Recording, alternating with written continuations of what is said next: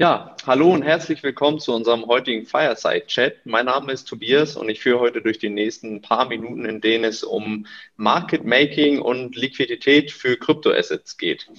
Ähm, dies wird mein letzter Podcast dieser Serie sein und es freut mich, äh, Leon Berghoff als meinen Gast zu haben. Er wird dieses Format auf der Seite von 2106 auch weiterführen und regelmäßig mit verschiedenen äh, Personen über Blockchain-Themen informieren. Möchtest du dich vielleicht selber kurz vorstellen, Leon? Ähm, ja, sehr gerne. Erstmal vielen Dank für die Einladung. Ähm, freut mich richtig hier zu sein und freut mich natürlich auch in Zukunft äh, den Podcast übernehmen zu dürfen. Ähm, zu meiner Person, ich bin Absolvent an der Frankfurt School of Finance and Management und äh, habe da Business Administration studiert und ähm, bin so in den Blockchain-Bereich gerutscht zum ersten Mal 2015, was relativ früh war. Ähm, habe das Ganze aber da noch nicht Vollzeit verfolgt und äh, habe dann an der Frankfurt School Philipp Sandner kennengelernt, den, den ja auch viele kennen. Und äh, bin mit ihm zum ersten Mal, äh, habe ich einen Kontakt hergestellt zu Blocksize Capital, wo ich dann meine professionelle Karriere bei, ähm, im, im Kryptobereich angefangen habe. Und jetzt momentan arbeite ich bei Sixtent und äh, Sixtent ist, ähm, wie du eben schon erwähnt hast, ein Market Maker bzw. ein Hochfrequenzhändler, der sich äh, ausschließlich auf äh, Kryptowährungen konzentriert. Okay, sehr gut, danke. Ähm, vielleicht, du hast es gerade schon angeschnitten, kannst du erstmal kurz ganz allgemein erklären, was überhaupt ein Market Maker ist und ähm, was der macht, wofür es ihn gibt. Ähm, ja, vielleicht kannst du einfach ein bisschen was darüber erzählen. Klar, äh, sehr gerne. Market Maker gibt es eigentlich für jede Asset-Klasse. Also ähm, zum Beispiel auch in Equities, in den traditionellen Märkten gibt es auch Market Maker. Da sind das vielleicht ein bisschen berühmtere Namen wie Jane Street oder Flow Trade, das hat man mal gehört. Ähm, was die letztendlich machen, ist ähm, sich bereitstellen, damit andere Händler, sei es Retail-Investoren oder auch institutionelle Investoren, auf den Exchanges jederzeit ähm, Bitcoin oder andere Kryptowährungen traden können in unserem Fall. Ja. Das heißt, wir geben so, sowohl einen Kaufpreis als auch einen Verkaufspreis jederzeit an und äh, sind auch jederzeit bereit dafür ähm, zu handeln. Ja. Und das machen wir in einer relativ hohen Frequenz. Und da wir versuchen, marktneutral zu bleiben. Ja? Das heißt, wenn wir zum Beispiel einen Bitcoin kaufen, ähm, dann müssen wir den so schnell wie möglich loswerden, damit wir dem Marktrisiko nicht ausgesetzt sind. Ja? Aber die Kernaufgabe des Market Makers ist eben möglicherweise in Zusammenarbeit sogar mit dem Exchange die Liquidität äh, für bestimmte äh, Trading Pairs äh, hochzuhalten, damit keine Kosten entstehen für den, für den ähm, Endnutzer, nämlich den normalen Käufer am Exchange.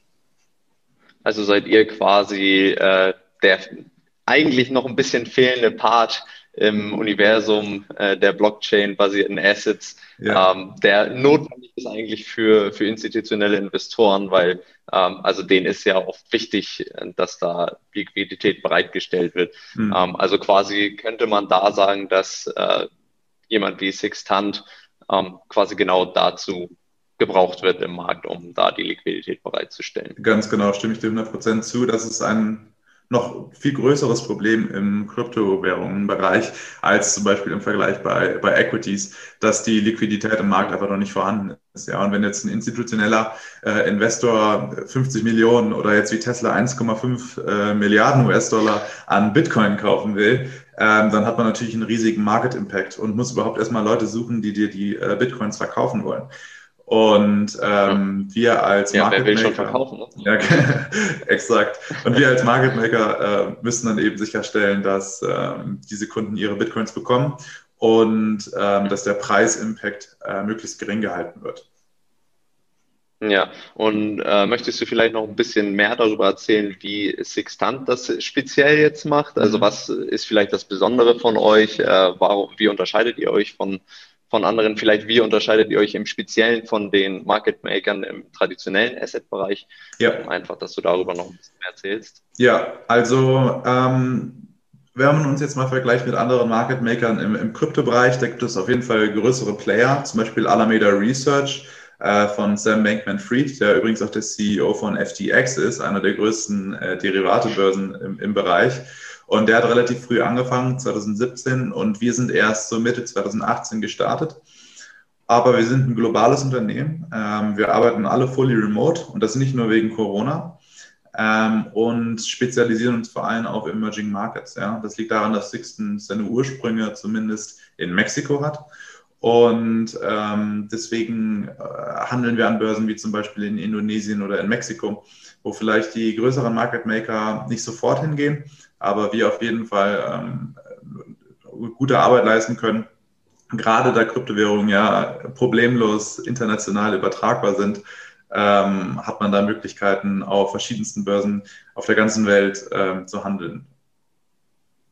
Ja, und vielleicht ist es sogar ähm, dann für euch auch eine, eine gute Sache, dass ihr in die kleineren Märkte geht, weil äh, gerade in den Regionen sind natürlich Kryptoassets auch sehr interessant aus unterschiedlichen Gründen, ob es jetzt politisch oder wirtschaftlich bedingt ist. Aber genau. äh, ich denke, dass ihr da mit Sicherheit auch äh, einen guten, einen guten Markt vorfindet, äh, den ihr dann bedienen könnt. Auf jeden Fall. Vor allem, wenn man jetzt in den lateinamerikanischen Markt guckt, ähm, wenn man sich dann zum Beispiel so einen argentinischen Pesos anguckt, der extrem unter Inflation leidet, äh, der wird dann auch auf Kryptobörsen getradet. Und ähm, das ist dann auch wirklich ein, ein Value-Add für die äh, Menschen, die lokal sonst unter der Inflation leiden, wenn sie sich, äh, wenn sie die Inflation hedgen können äh, mit anderen Kryptowährungen oder Stablecoins wie zum Beispiel USDC oder DAI. Es gibt ja mittlerweile relativ viele US-denominated Stablecoins. Und ähm, für diese Menschen ist es sehr wichtig, dass ähm, Sixen ihnen einen, einen anständigen Kaufs- und Verkaufspreis bereitstellt. Ja, und ähm, vielleicht nochmal zurückgehend zu dem Job, mhm. denn eigentlich, den du da machst, also, oder sagen wir allgemein von einem ähm, quantitativen Krypto-Trader. Ich denke, das interessiert auch viele Leute, okay, wenn, wenn ich jetzt deren ähm, Arbeit in Anspruch nehme, was, was genau macht er eigentlich? Warum, wofür bezahle ich den quasi nachher auch, wenn, wenn ich den denn da, äh, wenn ich über den trade. Ja, ganz genau. Also bezahlt am Ende des Tages werden wir, wenn überhaupt, vom Exchange. Ähm, Im Crypto-Asset-Bereich ähm, kann man ja praktisch mit der Ausnahme der USA eigentlich auf jedem Exchange auf der Welt traden. Ja? Deswegen gibt es da eine große Competition. Das ist anders als zum Beispiel in Deutschland, wo man zu Xetra geht oder in Europa zu Eurex und da gibt es halt geografische Constraints. Das ist überhaupt nicht so bei den Kryptowährungen. Und deswegen äh, kämpfen die Exchanges sozusagen miteinander, wer die beste Liquidität bieten kann. Ja? Und ähm, deswegen äh, bezahlen uns möglicherweise die Exchanges. Ich kann natürlich jetzt nicht äh, über die exakten Exchanges reden, aber wir werden bezahlt mit, mit einer fixen Summe, um für bestimmte äh, Währungspaare, äh, sei es Bitcoin oder sei es Altcoins, ähm, den Spread zwischen dem Kaufs- und Verkaufspreis ähm, konstant äh, bei einem gewissen Niveau zu, zu halten. Ja? Zum Beispiel 25 Basispunkte ja? oder 50 Basispunkte, also ein halber Prozent. Und wenn wir das nicht machen, dann würde dieser Bid-Ask-Spread, ich glaube, schnell bei manchen Pairs auf über 5 Prozent ähm, hochschnellen. Und das ist natürlich schlecht für den Anleger oder für den Trader, weil das heißt, wenn du einmal kaufst und wieder verkaufst, dann hast du sofort 5% deines Kapitals verloren. Und dann möchte natürlich niemand an mhm. einer Börse traden. Ja. Auf der anderen Seite, ähm, wenn jemand ein ICO machen möchte, dann äh, kann man uns auch ansprechen. Ähm, denn wir können auch für bestimmte Kryptowährungen eben ähm, dann als Partner äh, Market Making betreiben. Ja, also diese beiden Counterparties. Okay, aber ja, aber wie genau sieht denn dein Arbeitstag da äh, zum Beispiel aus, wenn, wenn ja. du jetzt da bist? Was, was genau, ähm, wie, wie läuft das ab? Ähm, ist es noch wie früher, dass man telefoniert? Wahrscheinlich nicht mehr so viel. Über, nee, überhaupt nicht. Ich habe ich hab kein Bloomberg-Terminal oder sowas, was äh, unendlich viel Geld kostet. Ja. Ähm, ich habe aber trotzdem relativ viele Bildschirme an meinem PC. Ähm, der Arbeitstag sieht wie folgt aus. Ich äh, bin ja hier in Frankfurt momentan und äh, ein Großteil des Teams ist in Amerika. Und das heißt, äh, wenn die schlafen gehen, äh, dann, dann wache ich auf. Ja? Und da die Kryptomärkte 24-7 unterwegs sind, äh, da muss ich dann erstmal gucken, ähm, was haben die, äh, die Kollegen getrieben, äh, über Nacht sozusagen. Ähm, Gab es irgendwelche Fehler im System? Und ansonsten geht es viel um Programmieren. Ja? Ich bin zwar eigentlich, habe ich ja Business Administration studiert, aber habe mir dann im vergangenen Jahr das Programmieren selber beigebracht was natürlich auch ähm, wirklich wichtig ist, sonst kann man praktisch nichts machen im Market Making. Denn ich habe ja. mal davon gehört, aber ich bezweifle es, dass, ähm, dass man äh, autom also manuell die Bid-Ask-Spreads wirklich eingibt bei den Exchanges. Das passiert natürlich alles automatisch, ähm, denn so schnell kann man gar nicht klicken. Äh, bei uns ist es sogar noch viel extremer. Da ist alles 100% automatisch, auch unsere eigenen Handelsstrategien. Die meisten Market Maker gehen so ein, fahren so ein Hybridmodell, ja, dass man immer jemanden wach hat, der ähm, die Parameter anguckt und gegebenenfalls anpasst, falls das Inventar irgendwie zu hoch oder zu niedrig ist an einem bestimmten Exchange. Und wir versuchen das wirklich ins Extrem, Extrem zu treiben, indem wir äh, alles vollautomatisieren. Ja, und dann geht es eben viel darum zu gucken, ob alles gut läuft und wenn ein Fehler auftritt, äh, ihn so schnell wie möglich zu beheben. Denn Exchange, äh, wenn man einen Vertrag mit ihm macht, sagt auch zum Beispiel, ihr müsst 95 Prozent der Zeit im Markt sein zu diesem Spread. Ja, und wenn man das nicht erreicht, äh, dann wird die Bezahlung natürlich niedriger. Deswegen ist es sehr wichtig, immer immer am Markt zu sein. Ähm, okay, ich wollte noch kurz erwähnen, äh, dass es einen zweiten Teil der Arbeit gibt, bei Sixten sind wir nämlich nicht nur Market Maker, sondern haben auch eine Eigenhandelsabteilung. Ja. Das heißt, wenn man schon das System hat, um im Hochfrequenzhandel aktiv zu sein und im Millisekundenbereich zu traden, dann ähm, kann man natürlich auch die Technologie nutzen, um unabhängig vom Market Making äh, quantitative Strategien zu entwickeln, die auch einfach nur selber für einen Profit machen. Ja. Und äh, dafür bin ich auch zuständig. Und ein großer Teil davon bedeutet, dass man Quantitative Research macht, nennen wir das, ja. Das heißt, man guckt sich historische Daten an, sei es so Orderbooks, seien es einfach nur ähm, Candle-Daten und versucht dann gewisse Anomalien oder, oder äh, Ineffizienzen in, in der Vergangenheit zu erkennen und ähm, unter der Annahme, dass sie auch in der Zukunft weiter so vorkommen werden, ähm, baut man dann Handelsstrategien, die äh, diese ähm, ausnutzen. Das funktioniert manchmal, funktioniert manchmal nicht. Da gibt es super viel zu beachten. Und ähm, das ist auch ein Großteil meiner Arbeit. Ähm, aber also macht ihr das auch richtig als Fonds, als eigenen Quantfonds oder äh, im Moment eher so ähm, quasi eigen?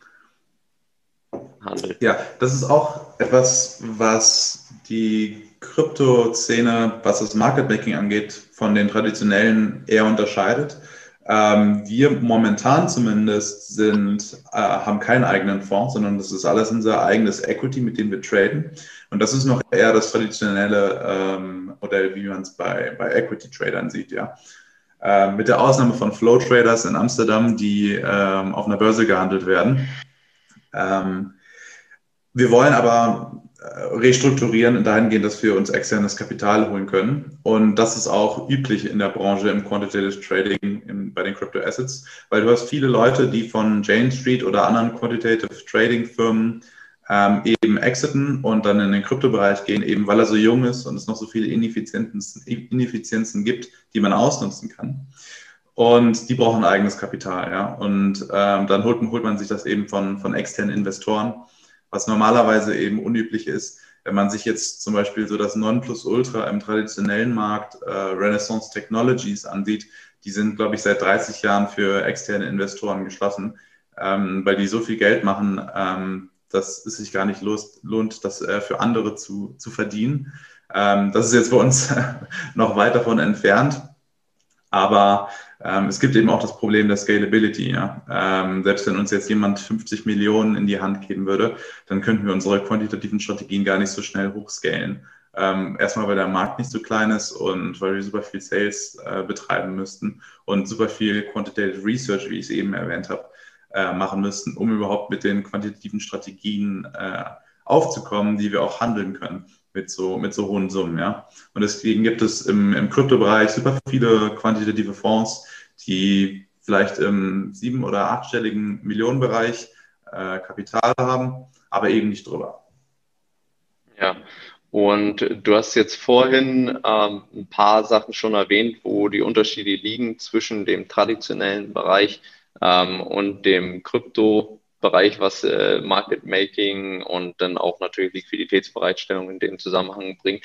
Siehst du noch irgendwelche anderen äh, Unterschiede zwischen dem traditionellen Bereich, wo, worauf man unbedingt achten muss, wenn man jetzt hm. äh, ein, institutioneller ist, was vielleicht im Moment noch nicht so ausgefeilt ist in, ja. in dem Bereich des Market Making oder ähnliches? Ähm, die erste Sache, die mir jetzt hier einfallen, einfallen würde, ist, ähm, dass wir in den traditionellen Märkten viel Brokerage haben. Ja, das heißt, wenn wir jetzt zum Beispiel ein Retail-Investor sind, dann gehen wir zu, wenn man, wenn man cool ist, zu Trade Republic oder ähm, Scalable Capital, äh, wenn man alt ist, zu Flatex Und äh, die handeln dann für dich, das sind Banken und äh, die leiten dann praktisch deine äh, Order weiter an einen Exchange. Ja? Das heißt, man hat diesen Mittelmann, das hat seine Vor- und Nachteile und die gibt es bis jetzt zum Beispiel äh, äh zumindest weniger im, im Crypto-Asset-Bereich. Es gibt da verschiedene Banken, auch in Deutschland, die da äh, Vorreiter sind und so ein Broker werden wollen. Ähm, aber das sehe ich bis jetzt noch nicht an den Kryptomärkten. Und das hat auch gewisse Vorteile, nämlich dass die Transaktionskosten ähm, relativ geringer sind. Je weniger Intermediäre, die für irgendwas bezahlt werden wollen, desto, desto besser ist es für den Händler. Ähm, und man, man hat viel transparentere Handelsdaten. Ja? Wenn, wenn ich jetzt direkt an eine Börse gehe, dann kann ich äh, jeden einzelnen Trade einsehen. Ich kann jetzt nicht sehen, von wem er gemacht wurde, aber ich sehe jeden einzelnen Trade. Ich kann jederzeit das Orderbook sehen. Und äh, das ist überhaupt nicht zu vergleichen, äh, wenn man über, über einen Broker geht, ja. Ja, okay. Und ähm, vielleicht nochmal sehr allgemein, was den Hochfrequenzhandel angeht.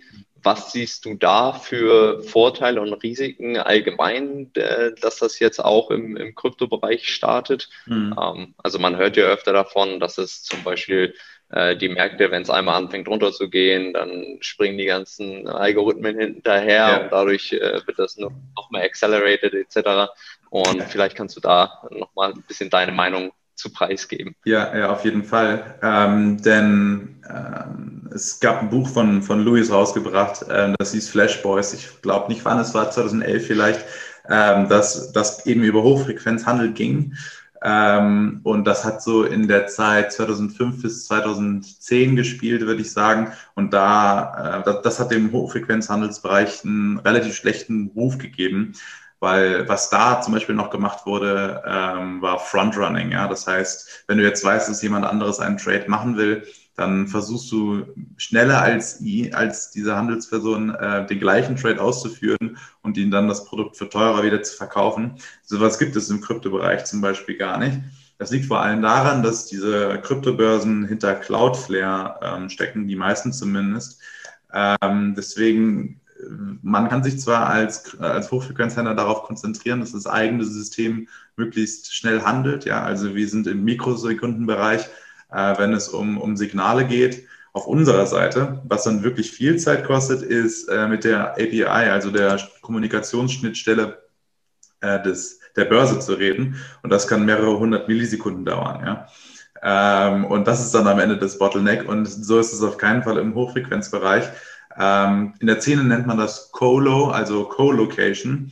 Ähm, hat man vielleicht auch schon mal gehört, dass gewisse Hochfrequenzhändler sich dann einen Server möglichst dicht an einen Exchange packen oder zumindest an Server des Exchanges, damit äh, die Glasfaserkabel ähm, einen möglichst kurzen Weg haben. Das zum Beispiel gibt es auch, soweit ich weiß, überhaupt nicht in der Kryptowelt.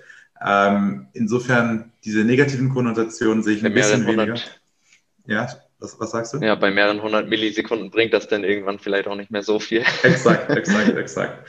Und ähm, du hast Risiken angesprochen. Ähm, die Risiken letztendlich im Hochfrequenzhandel runtergebrochen sind die gleichen wie ähm, im, im, traditionellen Markt. Ja? Und zwar die beiden großen Risiken sind äh, das Inventarrisiko. Wenn du jetzt ein Market Maker bist, äh, musst du ja stetig Bitcoin kaufen und verkaufen müssen. Und das bedeutet, dass du auch stetig Bitcoin halten musst, äh, wenn du es dann mal verkaufen musst. Ja? Und das musst du hedgen. Ähm, da gibt es mehrere Möglichkeiten. Entweder leist du dir diese Bitcoin von jemand anderem, dann bist du natürlich durch das, äh, über das Preisrisiko gehedged, denn wenn der Bitcoin-Preis fällt, dann gibst du die Bitcoin einfach zurück und du bist wieder fein raus. Oder du gehst eben zu einer Derivatebörse, wie eben erwähnt FTX, und äh, shortest den gleichen Amount von Bitcoin. Ja?